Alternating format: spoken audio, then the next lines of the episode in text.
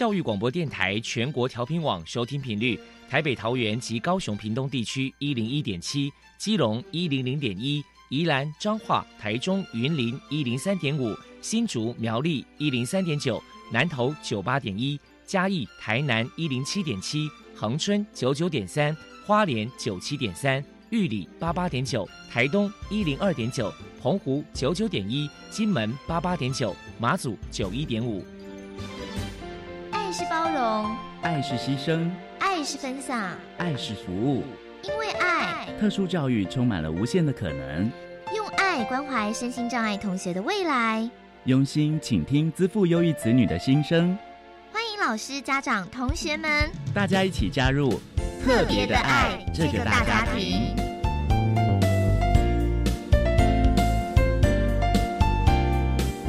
本节目由教育部学生事务及特殊教育司指导，国立教育广播电台监制，欢迎收听。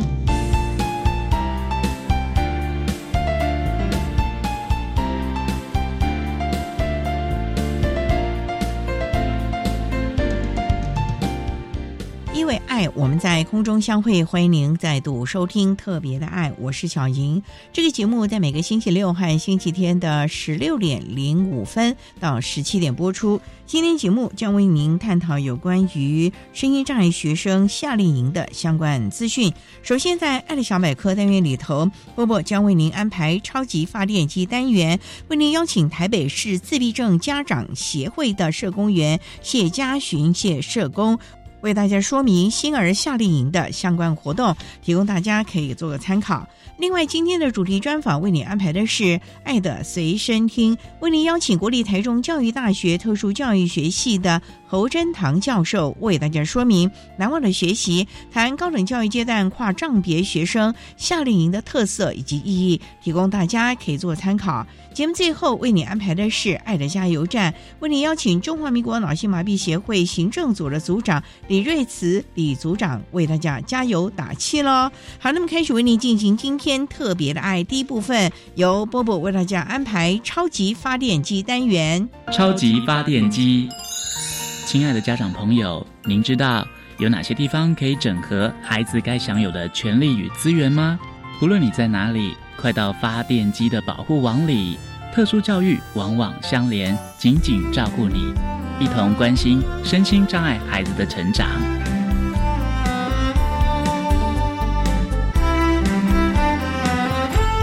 Hello，大家好，我是 Bobo。今天的超级发电机，我们特别邀请到。台北市自闭症家长协会的社工员谢家寻先生来跟大家介绍一下新儿夏令营活动。首先，我们先请您来谈一谈台北市自闭症家长协会这几年在寒暑假举办了新儿冬夏令营活动，请您来谈一谈举办的缘由跟目的是什么呢？从考量到家长喘息及自闭症孩子人际团体适应较不容易被坊间的应对接纳之因素。故协会自民国八十七年开始规划了新儿冬夏令营活动。我们比较特别的是，透过冬夏令营活动的办理，招募了大专院校的学生担任一对一的辅导员，借此机会办理志工的训练，增加社会大众对自闭症族群有更正确的认识，同时也借由营队的活动的规划与设计。增加新儿与人互动或团体规范的适应配合，等于是说让这个家长有喘息的空间，同时也让这些新儿可以就是走出来，然后可以跟人家互动交流就对了。对，这是我们的初衷。好，那再来想请教一下您，就说不晓得说今年的新儿夏令营活动举办的时间、地点，还有参加条件、活动内容是什么呢？请您来跟大家介绍一下。好的，那我们今年夏令营活动将会在七月十五号、七月十六号办理。预定会在六到七月份进行招生，活动为为期两天一夜的。今年的话会在新竹的小叮当科学主题乐园进行，也欢迎我们的新人伙伴们踊跃报名。参加条件的部分，只要您是符合九岁以上、心智障碍类的伙伴，同时具备生活自理的能力，都欢迎大家进行报名登记。活动内容的部分，采取小队分组，透过团体合作来进行。活动当中包含了闯关活动、大地游戏、个人才艺展演、当然，因为参加的伙伴能力条件都不同，这部分会在一对一辅导员的协助下，每一位伙伴都会有一名辅导员配合，让这两天一夜的活动过程当中进行的更加的顺利。那其实，其实协会这边在过去呢，也有举办了很多这样的像是冬夏令营的活动。那不晓得说，你们这边有没有收到一些来自于家长或者是特殊儿的一些热烈回响？要不要请您分享一下呢？好的。新儿都会在就是固定的时间主动来电跟我们通知，提醒我们要办理冬夏令营的活动，这算是比较有趣的地方。同时，家长也会回馈孩子来参加，都觉得很有趣，然后也希望说能够持续要进行报名。普遍上，家长对营队活动的办理都表示肯定与感谢，因为这两天的活动也可以让家长稍作忙里偷闲。进行一些喘息，那孩子也都会在这两天的过程当中，相对来说比较开心，因为他们在一般的团体进行过程当中，不见得会就是完全能够适应他们的状况，也都表示哎，很期待说继续再参加。而且因为这过去这两年因为疫情的关系，不晓得营队这边是有在举办吗，还是说是暂停的状况呢？这两年的话，就是。疫情比较紧张的状况下的话，营队是有暂停的，因为考量到大家如果就是参加这种相对来说比较密集群聚的活动，会有感染上的风险。所以我们也都透过里监事会的评估，还有考量之后，我们就是会有稍作暂缓。当然，就是现在疫情已经趋缓了，我们也重新办理今年的冬令营活动就已经有顺利办理完毕。那夏令营活动也就是正在招生中。那想必这些星儿宝贝应该是相当的期待，因为已经停了这个一两年的时间了。好，那再来可能想请教一下您，就是说星儿宝贝啊，参加夏令营的活动啊，家长啊，到底有哪些地方该注意的呢？家长要注意的部分，就是考量到自闭症类群的孩子，常见会有固着性或是仪式性的行为，事前告知活动内容与参加办理的行前说明会。透过这一些方式的话，可以有效的降低孩子的焦虑，以及提升他们的安定感。那活动过程当中肯定会有很多的突发状况，家长如果有条件的状况下的话，可以先进行事件的模拟，来进行所谓的情境演练。透过这些事前的练习，能够让孩子在面对突发状况，具备更多的应应能力。等于是提醒家长要做好这些注意的事项就对了。嗯哼，对。好，那再来可能想请教一下您，就是说，那不晓得协会这边呢，针对星儿宝贝，可能在未来还想要举办哪些活动或者是营队呢？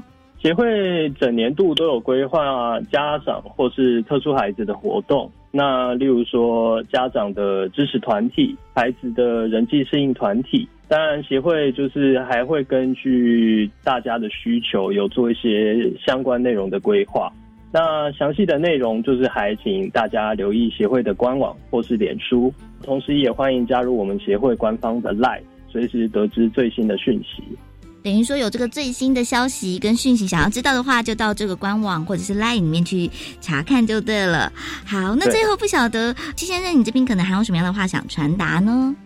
协会致力在服务心智障碍者及特殊家庭多年，规划并且提供多元的支持服务。期办也透过这些服务，能够增进心智障碍者本身的能力与适应力，同时也能够使照顾者在增能的过程当中获得支持与力量。协会也与其他政府单位相同，这些年受到疫情影响，捐款状况并不乐观，也恳请认同我们且愿意支持协会的伙伴。可以透过小额捐款帮助我们，或是支持协会的庇护工厂的庇护商品。小贝壳庇护工厂是我们的庇护单位，请大家肯定庇护工作者能够透过自己的努力的成果。那如果想要了解我们更多的话，也欢迎上网搜寻自闭症家长。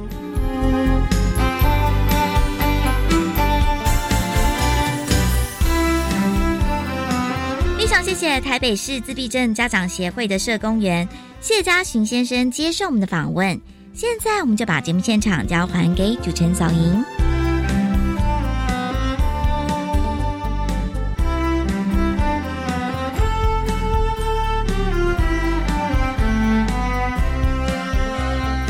谢谢台北市自闭症家长协会的谢家寻社工员以及波波为大家介绍了台北市自闭症家长协会举办新儿夏令营活动的相关资讯，提供大家可以做参考。您现在所收听的节目是国立教育广播电台特别的爱，这个节目在每个星期六和星期天的十六点零五分到十七点播出。接下来为您进行今天的主题专访，今天的主题专访为您安排的是《爱的随身听》。为您邀请国立台中教育大学特殊教育学系的侯真堂教授为大家说明难忘的学习谈高等教育阶段跨障别学生夏令营的特色以及利益，提供大家可以做参考了。好，那么开始为您进行今天特别爱的主题专访，《爱的随身听》。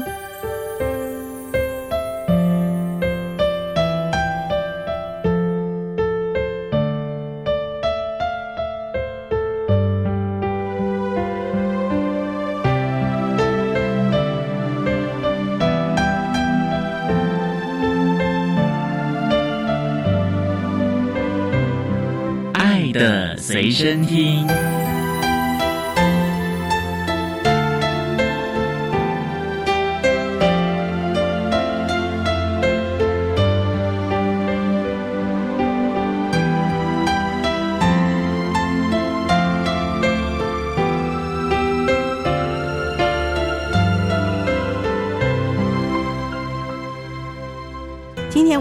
邀请国立台中教育大学特殊教育学系的教授侯真堂侯教授，教授您好，小云主持人大家好。今天啊，特别邀请教授为大家说明难忘的学习，谈高等教育阶段跨障别学生夏令营的特色以及意义啊。首先啊，教授，我们知道这个夏令营好像已经办理好多年了，是是是，非常感谢教育部一直很支持夏令营的活动。可是为什么要叫跨障别？你看看，其实各障碍类别他们都自己举办，因为这样子比较符合，而且比较聚焦相关的服务啊。那为什么我们要叫做跨障别呢？这个也非常感谢教育部了，也是教育部一个构想跟创举。因为目前在推动融合教育，融合教育就是尊重每一个人，也相信每一个人，所以能够让不同障碍类别的学生跟一般的学生。一起融合做一些活动，做一些夏令营的体验啊！我想这是一个非常珍贵的一段经验，非常难得，而且好像已经办理很多年了。是，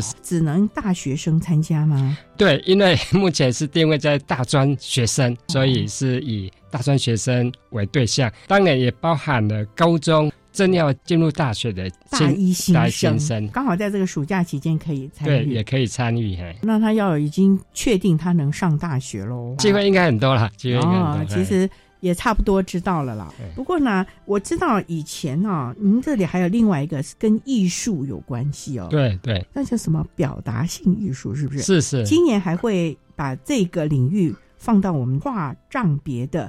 夏令营吗？对我们这个主轴，除了跨藏北之外，是希望透过艺术的活动、艺术的表现、艺术的体验，融合着夏令营的多元多彩的活动来进行。郭教授，我就又很好奇了，为什么要办这个夏令营啊？因为夏令营其实坊间也蛮多的，而且很多各个障碍类别的家长会啊、家长团体也都会办很多啊。那我们为什么要由教育部啊委托我们台中教育大团？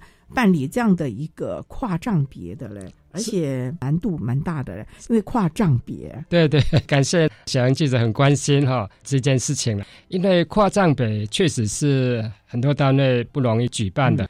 各个不同的学学会，他们办理的营队或者是夏令营的活动，但是要让不同藏北的在一起哦，确实是很难找到愿意办理或者可以承办的单位的。所以教育部就很关心，既然要走融合，是不是就有这样的一个机会聚在一起，让不同的障碍类型的学生能够相互交流体验，家长也可以看到不同障碍类型他们的需要。相互了解，相互帮忙，透过艺术活动比较开放性的体验活动来融入是最恰当，而且也最容易进行的。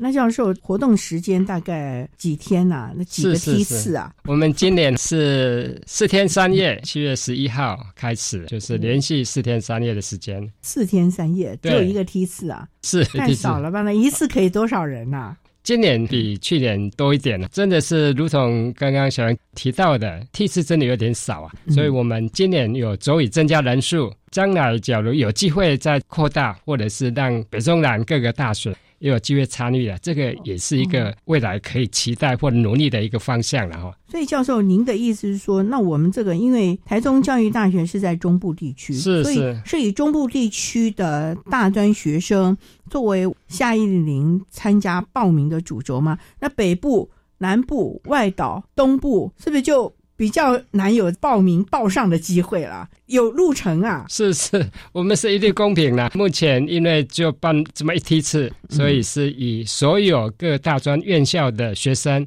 为主要的对象。将来假如能够扩大的时候啊，说不定就可以以在地或者是比较分区的来办理。这个也是未来看有没有这样一个机会啦，那大家共同来参与。僧多粥少啊，因为我知道这几年来啊，其实教授你这个夏令已经口碑了，每次报名秒杀哎，好多人都。报不上哎，是是是，这这个实在太可惜了，是，所以要争取一下几个梯次，每周一个梯次，在暑假期间，期待期待。好，那我们稍等啊，再请国立台中教育大学特殊教育学系的教授侯真堂侯教授，再为大家说明高等教育阶段跨障别学生夏令营的特色以及意义喽。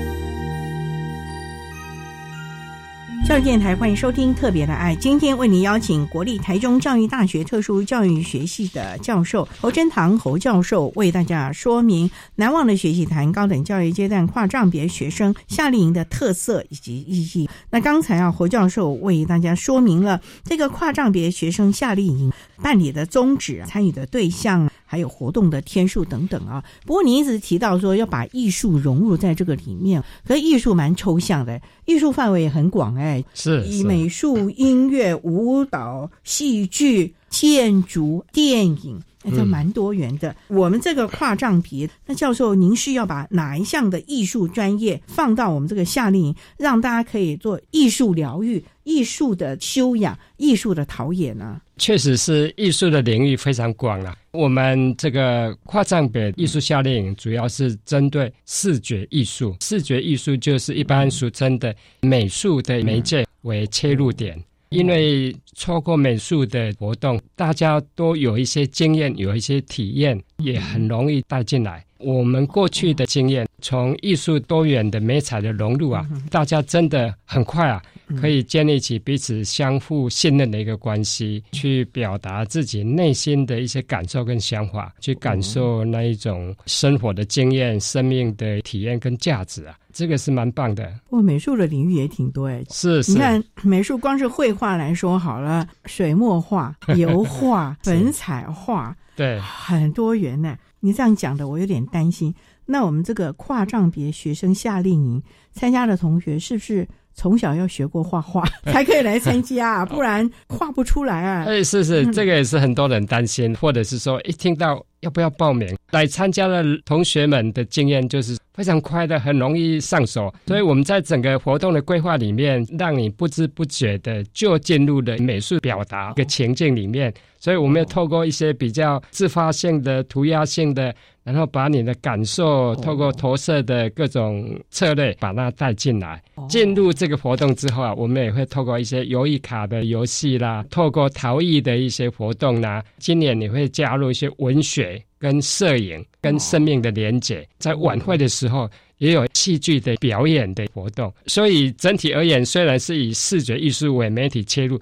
那事实上也连接着相关艺术的领域啦，共同来推动。这个难易度就挺大的了。是。那以过往的这个经验，今年一定是更加的不得了。那我们稍待要再请国立台中教育大学特殊教育学系的教授侯振堂侯教授，再为大家说明每年一次的跨障别学生的夏令营，今年有些什么特色，又跟过往有些什么不一样喽。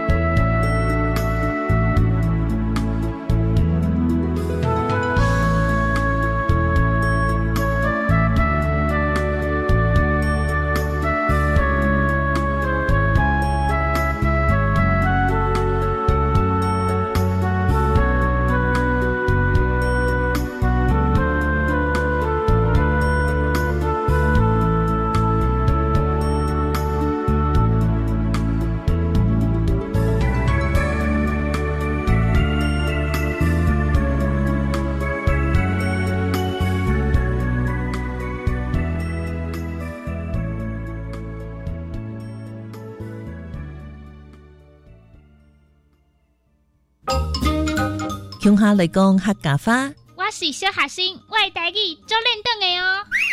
教育电台最热门的暑期活动——国家语言儿童广播营来了。这次结合电台声音故事馆与广播资源，希望激发儿童对于学习母语的兴趣。全国开设五场次，欢迎暑假后升上五六年级的同学，六月二十八号以前踊跃报名。详情请上教育电台官网查询。你知道学产地的租金是做什么用途吗？就是提供弱势学子助学金及急难救助金。所以租用学产土地还可以助学。现在有学产土地招租吗？有，位在各县市的学产土地可供建筑用地正招租中。相关招标资讯可参阅教育部全球资讯网便民服务学产基金资源区标租公告讯息。我有兴趣看，现在就上网阅览。以上广告是由教育部提供。哎，司机大哥，最近生意怎么样啊？跑小黄哦，还可以混口饭吃啦。哎呦哦！前面有车祸，我们等一下哦。啊，没关系，不过路口真的要小心。对呀，汽机车驾驶行经路口的时候，一定要减速，并且停让行人，才不会吃罚单，也不会冲撞行人而后悔终身。没错，路口交通别急躁，停让行人最上道。小姐，你内行的哦。以上广告由行政院提供。管那么的税，落嘎西木啊！大家好，我们是欧开合唱团。您现在收听的是教育电台。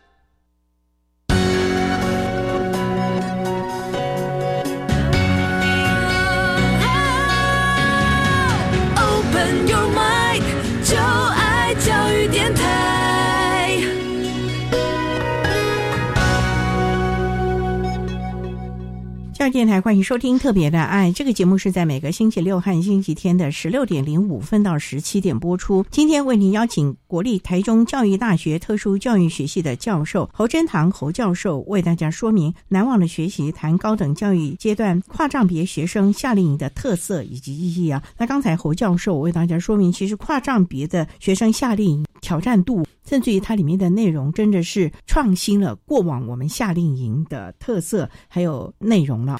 我们要请教授说明，这么多年来，但是以视觉艺术融入其中，让孩子们有美学素养等等。今年听说又加入了文学啦、摄影，甚至于来把生命教育也纳入其中了。教授呢，可不可以说明一下呢？今年有什么特色？我就很好奇了。文学，文学和美术怎么融合在一起啊？是要像我们中国画完了一个水墨画之后，还要填上诗词吗？嗯，是是，因为我们把多元的艺术媒介哈，也尝试跟视觉艺术做一些相融合、相结合哈，扩大大家的体验。在策划的过程当中，我们是有些思考啊，比如说生命教育是非常重要的，那我们以生命教育为主轴，如何透过跟生命教育有关的诗词、歌曲等等做一些结合，做一些结合之后，我们又如何在活动的过程当中，让他感受到生命的意义。我们也有排的一些野外的活动，包括去快意生活村、到故宫南院，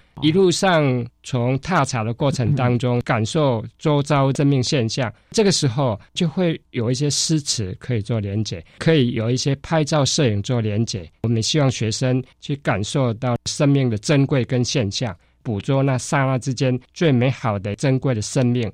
那你会有所体验，也可以把这些体验在你的作品当中表现出来，无论是在陶艺，无论是在作品集方面啊，去把它呈现出来。教授啊，是那诗词歌赋是要大家原创吗？创作吗？还是有现成的？我们可以把那个意境呈现。比如说在表演的时候，会让他们去感受那一种母爱啊。母爱里面有一些大家熟悉的“慈母手中线”呐，类似这些很经典的诗词，我们会透过一些导演的过程了解它的意涵，透过他们小组脑力激荡啊，去创意产生一个戏剧的表演，透过化妆、布景、道具等等，让大家感受那一种生命的珍贵啊。你的意思说，那个戏剧表演，我还要做道具哦？是是是，还会让他们发挥创意，不完全以原诗的内涵为主啊，他们可以发挥延伸出去，是是更多的意涵。对，可能在这一首《慈母手中线》游子吟的诗词当中，他们以现代结合了传统的诗词，没有还有他们可能自己生活的经历喽。对，可以融进来。其实这个也蛮好的。因为古诗词毕竟已经变成一个典范了，对，可是他怎么干生活中让他有这个体会体验呢？所以以过去的经验呢，当小组在一起的时候，他们每一个人的生命经验加进来之后啊，就好多创意的点子，再把这个创意的点子聚合在一起，成为一个表演活动的时候。真是精彩啊！我们每年办四天三夜，最后一个晚上的表演活动啊，就是整个活动的最高潮，大家都非常非常的热忱投入，跟喜爱，跟非常的怀念。教授，你这样说哦，我倒是想请教，对，你们每年有做记录吗？例如说他们最后的晚会是有没有一些录影，还有他们的作品，将来可不可以做一个展览呢？因为你不要昙花一现，完了只有 这几十位参加人，你也让我们也能够体会一下，也能够了解一下他们的。体验啊，或者他们做出来的成品吧，好好奇，你这样讲的让我都好想参加啊！因为这个也是教育部长官哈每次办的时候的一个期待了，所以我们上次在办的时候，教育部新闻团队啊特别帮我们做一些采访记录，然后编译成专辑在 YouTube 当中给大家去观赏。今年办的活动，教育部也特别期待我们过程当中要有一些录影的记录，成为一个成果跟作品出来。我们也会往这方面来规划，拭目以待。这有公开播放吧？有在 YouTube 上面嘛？哈，对，我们当然会注意到相关的隐私的部分。有一些比较不属于公众可以公开的部分，我们就不会。但是有一些比较精彩的片段，同学们的分享、家长的分享，还有过程当中最珍贵的一些照片呢，我们也期待大家共同来欣赏，共同 来学习，跟有收获了。这样的一个活动，我还真的是很有意涵的啊。嗯。不过啊，教授，那我又很好奇了，每一组都要讨论。那这些孩子有没有一个比较大人的或有经验的，像教授这样的做一个导引啊？不然呢，其实我们一般人呢，大概也都没有办法聚焦哎。那可能就是东讲一个，西讲一个，两个钟头很快就过去了。有没有一个像教授这样的每一组提醒他们，带着他们聚焦，也训练了孩子们组织的能力以及心灵的分享的能力了？这一点真的很重要了。我们在整个带领的团队里面。大概会有五个教授会有参与的，除了我会参与之外，我们也会有智商中心主任来参加，也有美术史专场的四大的教授，也有一些策展专场的教授共同参与带队。更重要的就是在小组活动带领的时候。会有我们特教系的同学，这些特教系的同学也都是在我们的课堂当中参与过艺术治疗或者是艺术表现、艺术表达相关方面学习的经验，我们才会请他们来共同参与带领。所以，就以团队运作而言，应该是会很顺畅，因为我们的学生。跟来参与的这些同学当中啊，他们会很细心的引导他们来进行活动，让他们很顺畅、很自在、很没有压力的来进行。教授，您这样说。我发觉这次夏令营参与的，就以专家学者来说好了，不是光您特教系的专场，是您说还有美术系的，是还有策展的，所以这是以跨领域集合了专家学者一起共同呈现的夏令营哦。是是是，我们是期待不同专业团队的运作产生的创意。跟活力会更好，所以这个也是我们在进行的一个重要团队结合。可是这些教授美术的专长、策展的专长，可是对于特殊教育、对各障碍类别不是很了解，他们怎么会了解他今天设计出来的活动？我们的孩子可以游刃有余，这部分教授你就得在中间。是是是，这个我们会很多讨论呐，办的都是也有很多默契。那我们也发现不同的专业进场之后的一个感觉，就是那种专业他会认同如何来帮忙这些有特殊需求的小孩子。有时候他们认同之后的推动力量跟活力也更大。比如说。我们那个林淑华林教授，他来参与之后啊，他觉得非常有意义啊，所以当营队结束之后，他又另外办理或是有意愿愿意参与的小团体的持续性的活动，培养了好几位有创意、原来没有美术背景的，变成一个艺术创作者，而且还开阔发展。其实我们希望它不是只是活动结束之后就。停止了，而是希望它后面能够延续，甚至有更多创意或者是内涵出现了啊！是是。那我们稍待啊再请国立台中教育大学特殊教育学系的教授侯真堂侯教授，再为大家说明高等教育阶段跨障别学生夏令营的特色以及意义喽。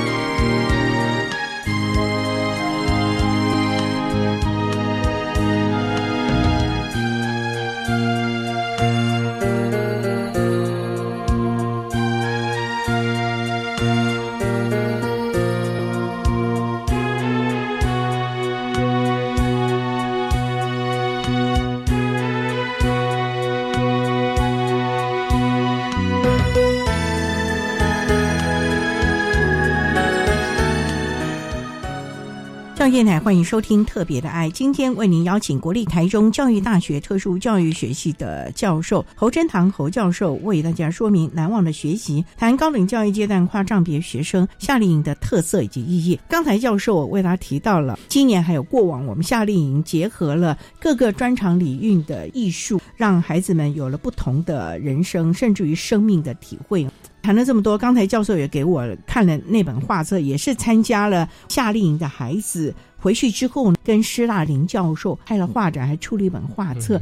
这只是其中一个。教授可不可以为大家来分享，这么多年来，我们的孩子参与了这样的一个活动之后，对于他是不是有些什么不一样的启发，或者是连家长也觉得有些不一样了呢？因为四天三夜说来，其实也蛮对一个人有什么样极大的改变。短期间也看不出来，所以我们在不同年度的夏令营里面看到有些学生。比如说，第一年来非常的焦虑啊，非常担心呐，在会场会走动啊等等。我们也知道他当下的心情啊，稍微提醒一下，他们也都很快就恢复到原来的座位，然后继续去表现。这样的一个历程，我们也是在关心。第二年再来参与的时候，我们就发现哇，他变了一个人。第二次还可以再参加哦，只要他还没有毕业哦，只要他还是在大学，是是是，还在大专阶段，都可以来持续的报名。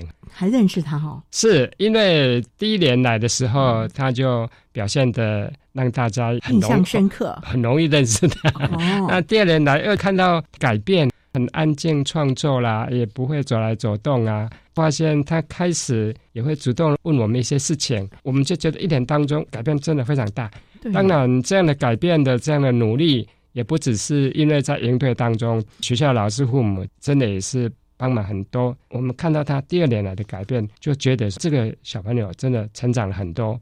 在营队里面就很明显的看得出来，情绪比较稳定，情绪、人际各方面变化很大，人际也会改变哦。对，看到他开始主动会问我们一些事情，这个也不容易。问你们会不会跟其他的学员们呢有互动了呢？学员。要很主动去互动，就要看个别的一个状况的哈。那就比较谈得来的、亲近的，他会跟他去互动。哎，教授，我很好奇啊，结束完了之后，他们有没有找到什么好朋友啊？可以自己约了看电影啊、约会啊 什么之类，有没有这样？有有有后续发展？有了有，因为我们特教系的学生也参与这个营队嘛。那有些毕业之后，除了教师之外，也回到我们研究所进修。他就跟我讲说：“老师，我下个礼拜。”我要去高雄，要跟暑假营队的那些同学聚会啊，也就是这种关系，我们说是人际关系交朋友，彼此在活动当中有一些谈心的经验，相互了解的，了解自己也了解别人之后，成为一个好朋友，这个是自然而然会发生的一些事情，这个都是一个正向的发展。人生旅程当中，有些朋友互相的鼓励支持啊，这个也是一个很大的一个生命的力量跟动力。还蛮珍贵的，教授。虽然呢四天三夜啊，您说时间短暂了，可是四天三夜讲难点，大家都关在一起，所有的活动看来看去就是这些人，是紧密相连的，而且大家要共同的创作一些东西，是是彼此交心啊。嗯，所以是不是在这个有点紧密，然后又有点封闭式的环境 当中啊，大家的感情反而更好。对，然后。淬炼出了那种生命共同体的患难与共的革命情感，所以夏令营结束之后又后续了。是因为我们营队活动真的是时间蛮短的，希望大家体验的很多，所以过程当中必须要充分合作，有一种生命共同体的那种感觉出来了。比如说你要完成一个晚会表演，只有两个晚上，你要去准备排演，发挥创意去产生一个续集，第三个晚上就要表演了。过程当中小组大家都必须要集思广益啊，排练的时间也不多了，所以真的有一种生命共同体的感觉。而且啊，要捐弃成见，一起努力，为了团体的荣誉啊！是是，我觉得这个对他们过往的生活经验呢，也是一个新的体会啊！是。稍待再请国立台中教育大学特殊教育学系的教授侯真堂侯教授，再为大家说明高等教育阶段跨障别学生夏令营的特色以及意义喽。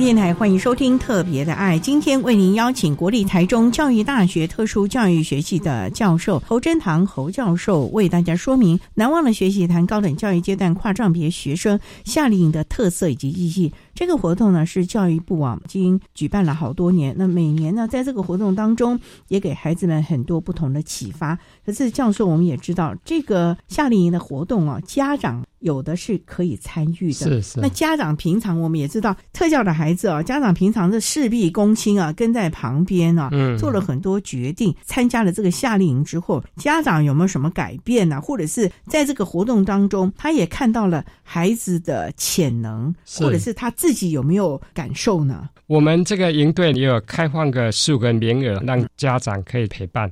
也就是说，小孩子他觉得不放心，或者是过程当中要家长参与陪伴帮忙的地方，家长是可以报名的。我们有四五个名额，家长参与之后，我们看到了家长的一个改变。比如说，家长一直用他的想法去关心他的小孩，看到那小孩子需要帮忙的地方，他也极力去帮忙。但是来到这个营队之后，他看到好多不同的学生，他有不同的需求，他们也遭遇不同的挑战。每个家长看到相互之间如何去支持他的小孩之后，以及家长分享彼此的经验，怎么去帮忙他的小孩的过程当中，也都有很多的心得感受跟体会。有些家长他有一些创意的想法在帮忙他的小孩。那这些他分享出来，其他的家长也觉得收获蛮多的。比如说，有一个家长他就分享，他小孩子有一些比较固着的行为，他如何善用这个固着的行为，在日常生活当中变成是一个正向的优势。比如说，他早上几点起床，时间到了他就要起床，起床之后训练他去运动游泳。从小时候去训练他，晚上要几点睡觉，睡觉之前要做些什么，他就变成非常好的一个生活的定时定点的活动，很有纪律。是慢慢长大之后，他就发现那小孩子根本不用理他，他就自然早上自然五点会起床，起床会去游泳，然后去做什么事情，晚上几点就一定要睡觉，变成是一个优势。这这因为固着的小朋友有时候他变成一个习惯，就规律性去执行。但是在日常生活当中，又如何去保持它的一个变化，又是家长另外一个要关心的议题了。这个交流还蛮不错的。这个很重要，因为我们的家长啊，常常啊，孩子还没有什么表示，他就已经帮他去处理了。其实是不是也剥夺了孩子学习的机会了呢？所以这次的跨藏别夏令营，他们会不会适当的放手，不会那么事必躬亲了，也开始。调整自己平常相处的模式啦。是是是，所以有两类的小朋友，两类的学生。有些学生真的很不喜欢家长跟着过来，因为他觉得说每天都跟父母在一起啊，帮忙很多，他想独立出来闯一闯试试看。也有一些这样的学生啊，这样也不错啦。将来过程当中，大家相互的支持跟体验之后，也是另外一种成长。那有些家长还不放心的来继续帮忙的过程当中，他也看到其他的小孩子是怎么样在成长的。也许别的学生他有更多的挑战，但是他还可以独立出来，或者是做一些自己的事情。那家长也体会到，其实也要适当放手。所以其实啊。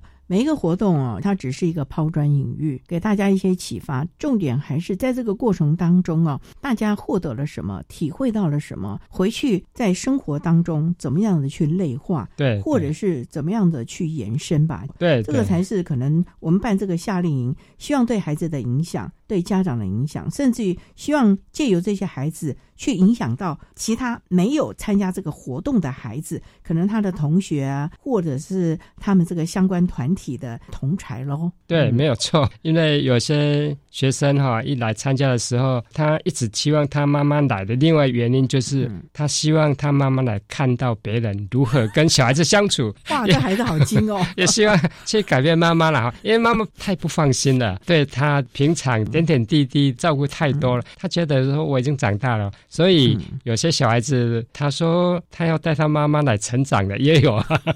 哇，那教授这样子，孩子会不会参加这个夏令营之后？回去自我决策意识高升啊，造成家长觉得真是糟糕啊！哎，不会不会，我遇到的那个家长也是一样，他发现哦，看到自己看到别人怎么样子在帮忙小孩子成长。有家长曾经说哪边可以买到什么书，借到什么书。我说呃，图书馆很多书籍很多，家长也希望学习更多的方式啊。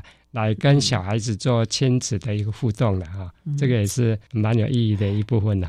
所以教授，我真的觉得哦，跨障别的夏令营每年都要举办，而且呢，不要只举办一个梯次，是是，不要只有在中部地区，没有错，扩大应该是 北中南东，甚至于外岛，应该都要有吧？教育部的长官听到会很高兴，因为可以让孩子们，甚至家长们，大家互相联谊，互相看到彼此的。能与不能，嗯，互相的成长，我觉得这才是我们办夏令营之后，我们希望的延伸下去的吧。对对对，这个真的是可以扩展，因为透过各个学校啦、教育部的长官的关注啦、大家支持哈。也希望把这些活动扩大，因为暑假蛮蛮漫长的，对啊，能够让这些学生哈以融合的一个方式，大家聚在一起，非常有意义啊！我自己感觉都很珍惜啊。大家一起努力，为更多类似的活动。因为说实在的，教授，你说这些特教生啊，要参加外面的一些夏令的，或者是。很多的活动其实不容易，会有一些障碍啊，或者是一些的门槛呢。嗯，所以不能为他们量身定做，因为那个根本就是一个大通盘的嘛。是，所以我们这种。聚焦式的活动其实应该多办一点。对对对，没有错没有错。大家期待，大家期待。好，那我们今天也非常的谢谢国立台中教育大学特殊教育学系的教授侯珍堂侯教授为大家说明了高等教育阶段跨障别学生夏令营的特色以及意义。非常谢谢教授的分享，谢谢您教授。谢谢谢谢。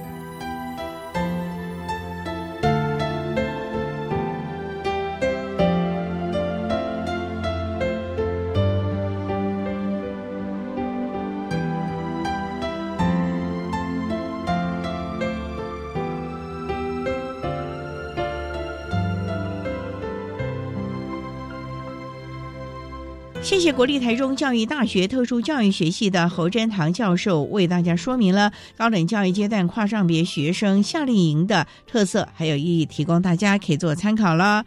您现在所收听的节目是国立教育广播电台特别的爱节目，最后为你安排的是爱的加油站，为您邀请中华民国脑性麻痹协会行政组的李瑞慈组长为大家加油打气喽。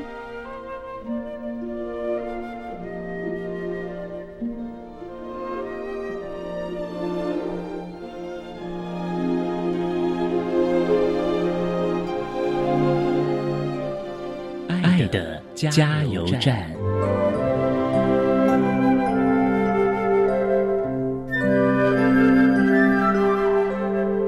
各位听众，大家好，我是中华民国脑性麻痹协会行政组李瑞慈组长。针对脑性麻痹朋友的休闲活动，或者是正向心态的一个建立，有以下几点呼吁：第一点，脑性麻痹它等于肢体障碍。但是肢体障碍不一定是脑性麻痹，最重要的是脑性麻痹并不会传染。第二点，你如何对待一般人，就如何来对待脑性麻痹的朋友。部分脑性麻痹的朋友，他可能有口语沟通的能力，也有正常的智力，所以大家不用过度担心跟他们的接触。只要我们不要预设立场，可以放下原先的一些想象或成见，就可以打开彼此沟通的那一道门。最后一点是，希望大众对脑性麻痹朋友可以有多一些接触跟关怀，在这个过程就可以有多些了解和接纳。也也可以在日常生活或休闲活动中各种场合见到脑性麻痹朋友的时候，可以有一些适时适性的协助，让脑麻族群可以在社会参与的过程中有更多好的体验跟回馈。